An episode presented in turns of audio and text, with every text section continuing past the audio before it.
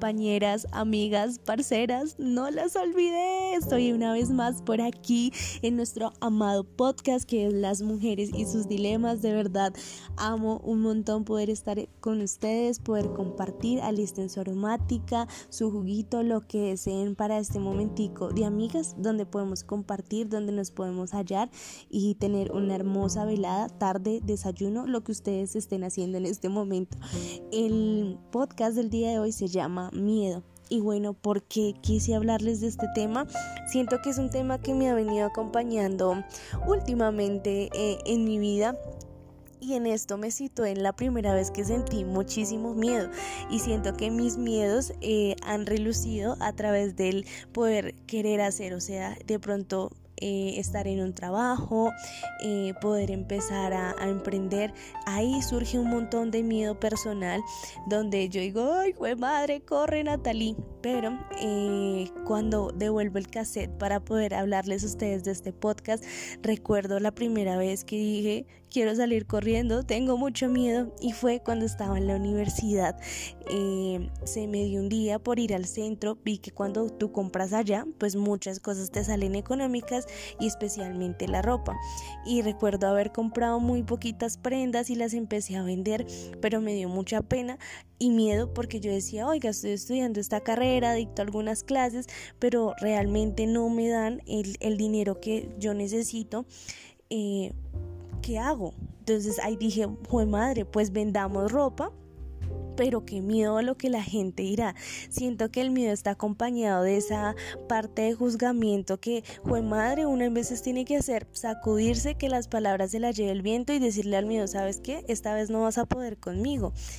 Y eso fue lo que efectivamente hice. Recuerdo que compré esas poquitas prendas, gracias a Dios pude venderlas todas y en mí nació una pequeña Natalie emprendedora con miedo, claro que sí, pero con muchas ganas de, de poder crecer, de poder soñar y en base a lo que pasó con esa ropa, pues pude comprar mucha más mercancía y pues como para adelantarles el chisme, nace un reto muy bonito que fue poder eh, montar un local de ropa.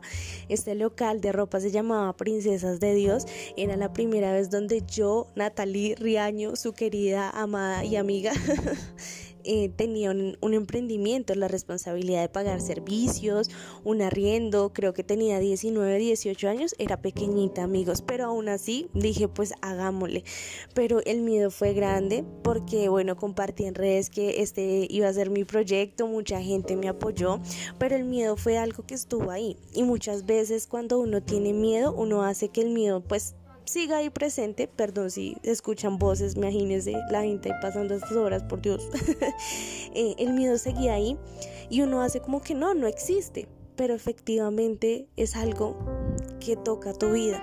Pero entonces lo dejas pasar, que te diga cosas de inseguridad, que te haga sentir más temerosa del usual.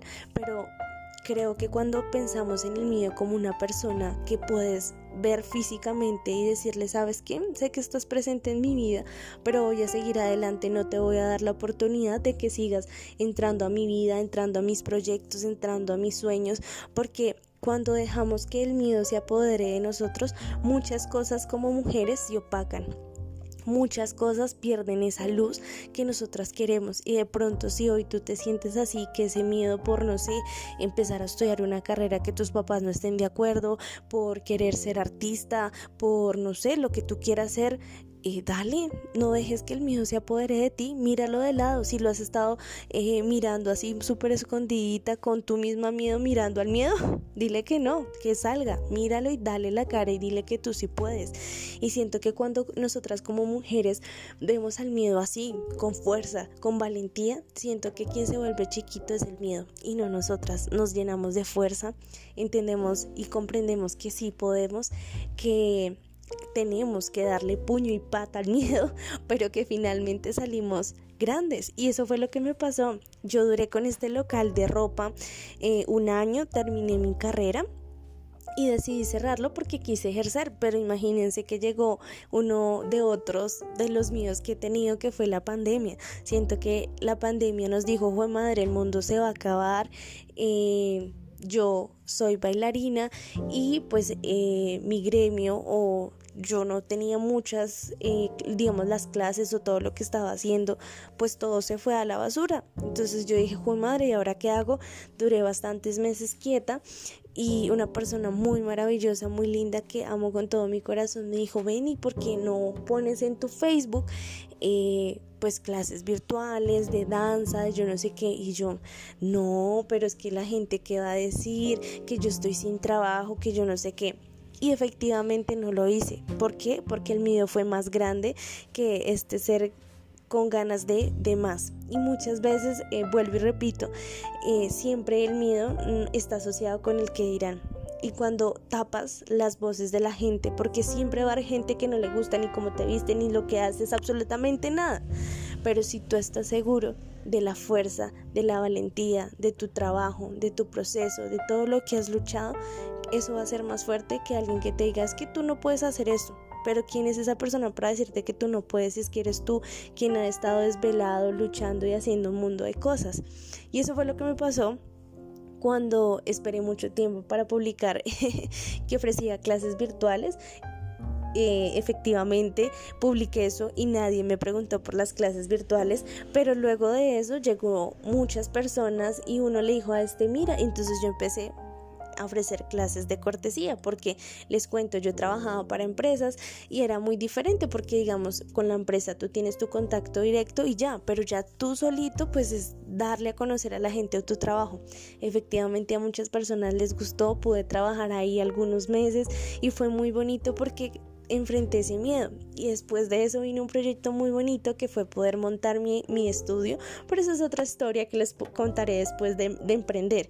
Pero lo que les puedo decir chicas es que en ese proceso Sentí mucho miedo, lloré demasiado porque suelo ser una persona productiva para las chicas que me siguen de pronto en TikTok, en Instagram, en Facebook o las personas que son más allegadas a mí, a mí me pica, yo amo.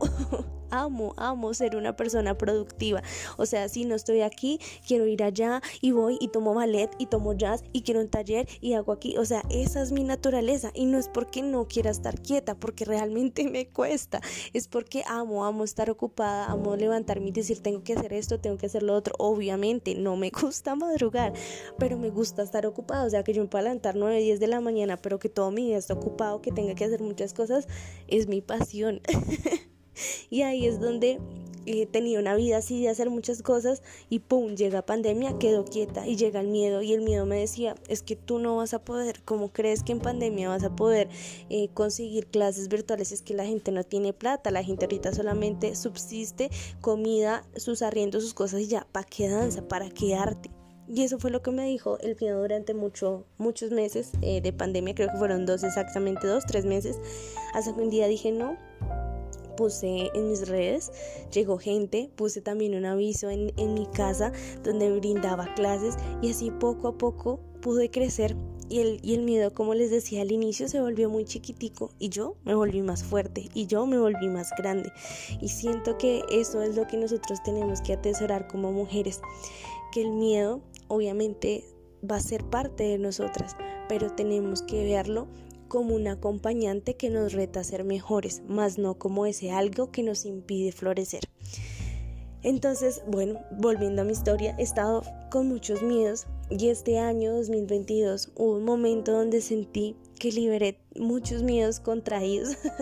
Hago parte de una compañía muy bonita donde estudio jazz, ballet, cosas muy hermosas. Eh, se hace mucho trabajo teatral y todo este mire que tenga súper chévere.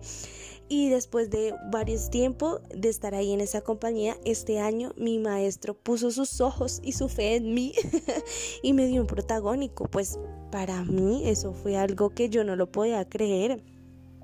Amigos, está sonando el gallo. si lo escuchan, lo siento, no sé, canta ahora a la hora que no es. Eh, volviendo, perdón, soy dispersa, ustedes saben cómo soy. eh, él me dio un protagónico y bueno, detrás de poder hacer una obra en un teatro están las horas de ensayo, ir a trabajar, eh, vestuario y muchas cosas que, que, te retan realmente.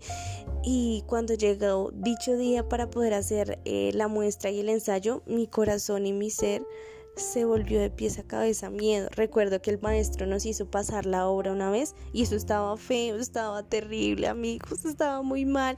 Obviamente él como maestro, como director, él es, él es un amor y pues él nos dijo, no, bien chicos, yo no sé qué, pero pues uno sabe que no hizo las cosas bien. En el ensayo yo salí por un lado que no era, entonces el mío fue mucho, mucho, mucho, mucho, mucho más grande, pero bueno, Dios siempre hace las cosas bellas y recuerdo que para ese día eh, antes de ya pasar toda la función, eh, mi profe me dijo, dale Nata, tú puedes, yo no sé qué, confía en todo lo que tú has hecho. Y también había una, una amiga muy querida que estaba apoyando con el tema de logística y me dijo, dale Nata, tú puedes, como que, o sea, Nata, yo te he visto bailar, tú eres bien, dale, o sea, ¿qué pasa? Y como que me puse a pensar eso y tras de escena, mientras que el público llegaba, pasaban taquilla, cositas y demás, yo lo único que pensaba era en todo el esfuerzo y en toda la dedicación que le he puesto a mi danza, a, mis horas de ensayo, hasta los días donde tú lloras y dices no quiero bailar o donde me dice me duele el cuerpo, me duele seguir queriendo más danza. Y cuando yo pienso eso, yo le dije a Dios, ayúdame a enfrentar a este gigante, porque el miedo no puede ser parte de mí. Yo salí a escena, hice la primera, como la primera coreografía, porque eran muchas, y yo sentí como un respirito y yo me sentí libre, me sentí renovada. Agradezco a Dios porque sé que Él es el que me, me ayudó un montón y lo hice y siento que en, mi trayectoria obviamente he estado en escenarios, he hecho cosas muy, muy bonitas, pero en ese momento yo sentí cómo me liberé, cómo pude disfrutar de mi danza y realmente no quería en ese día, ay mírenme, ay, ay, no, lo que yo quería era poder sentirme satisfecha y tranquila con mi trabajo, con decir sí lo pude hacer, no me equivoqué, sentí como que había hecho todo de, inicio a fin y eso para mí fue muy, muy, muy gratificante y entendí que, que el miedo hay que, que enfrentarlo. Y, y, recuerdo algo que me dijo ayer, antier, una, una amiga preciosa, me dijo Nata, es que lo que tal cual lo que les estoy diciendo que es por esta razón y motivo que hago este podcast es Nata, es que al miedo tocas enfrentarlo, decirle que que no es parte de ti, o sea, como, juez madre, dale, escálalo, bótalo, pisotealo. Pero dale, hay que hacerlo, nada vas a perder. Yo, yo quiero decirte a ti, amiga linda, preciosa de mi corazón, ¿qué carajos te ha impedido? No sé, si quieres ser maquilladora, hazlo. Ay, Nata, es que es el dinero. Jue madre, tutoriales. ¿Qué te ha impedido? Si quieres ser bailarina, ¿qué te ha impedido querer hacerlo? Hay muchas herramientas, hay muchas becas. El querer es poder, amigas. Y de pronto usted dirá, ay, pues es que es fácil desde su opinión, que es que usted sí tiene. No, amigas, créanme, yo he estado como ustedes y digamos todo este tema de redes sociales también es algo que me ha generado mucho temor, pero mi foco más grande con esta plataforma es poder decirles a ustedes que yo no quiero ser alguien superior, que ustedes me vean como alguien perfecta, no, quiero que me vean como la mujer real que ustedes y yo somos. Y poder decirles, pues madres, yo también sé que es decir, eh, tengo miedo, eh, no, me siento merecedora, me siento destruida, ¿qué puedo hacer? Quiero soñar, quiero, quiero ser igual que ustedes. Por eso les digo que el querer es poder, porque muchas veces... Eh, en el colegio recuerdo que me decían, bailarina, eso no se puede, eso no se puede vivir de eso. Y yo tenía mi sueño de quiero, quiero, quiero, quiero. Y aunque muchas veces se cerraron las puertas, cuando en tu corazón hay persistencia y dejas al lado el miedo, puedes lograr grandes cosas. Y eso, eso es lo que nosotras tenemos que tener. O sea, uno no, uno, si uno no tiene miedo, yo creo que uno no, no, no tendría como esas barreras de superación personal. Pero entonces la invitación de este podcast es que el miedo sea la oportunidad para poder sacar una versión bonita de ti, para decir, fue madre, me ha tocado pasar las duras y las maduras, pero aquí estoy.